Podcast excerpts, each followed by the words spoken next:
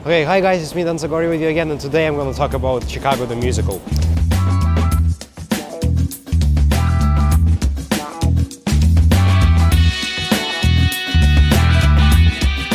I have just seen the show today and um, I'm just out of the theater. It is an ambassador theater in uh, Manhattan Broadway. It is located on the 49th Street in uh, New York and um, the reason why I'm talking about it is because I was impressed of the simplicity on stage but also the greatness of the musical.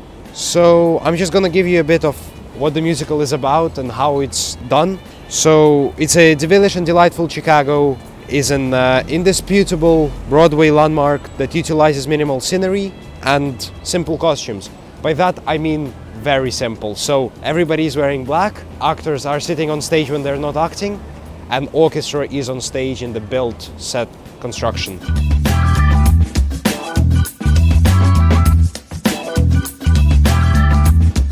It's all done to deliver one big musical bang after another, with one great showstopper after the next. John Kander and Fred Ebb's now classic score keeps the story moving at a gunshot pace. The show is very, very pacey and it's sharp. It's very fast. The like the atmosphere and stuff changes very, very fast. And I think you will be engaged all two hours and 45 minutes throughout the whole show. In this musical, you can also see dances, the moves on stage are very, very well directed and very, very well made. I think it's hard because I have a dancing background. I used to ballroom dance, but yeah, it's hard to make the dancing on stage that sharp and fast. It is set in 20s in Chicago, and it's about the six women who are murderers, and they are kind of getting famous for that. And there is one main character called Roxie, and she has killed her boyfriend and then she goes to prison and that's where the musical starts and then it goes how she uses her past and her future to go out of the prison. I think that the musical is very good, the music in there is nice. Uh, personally, I like watching conductors conduct and because conductor is on the stage, it's very good. And he also has some lines, so he speaks and everybody is engaged in the musical, so yeah, it's good as well.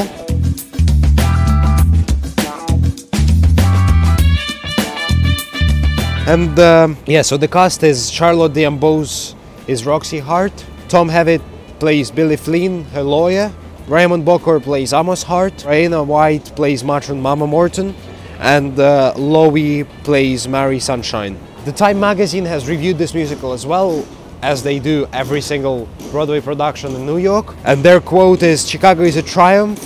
It doesn't just give us the old razzle dazzle, it glows. And I completely agree with that quote. I think the musical is good.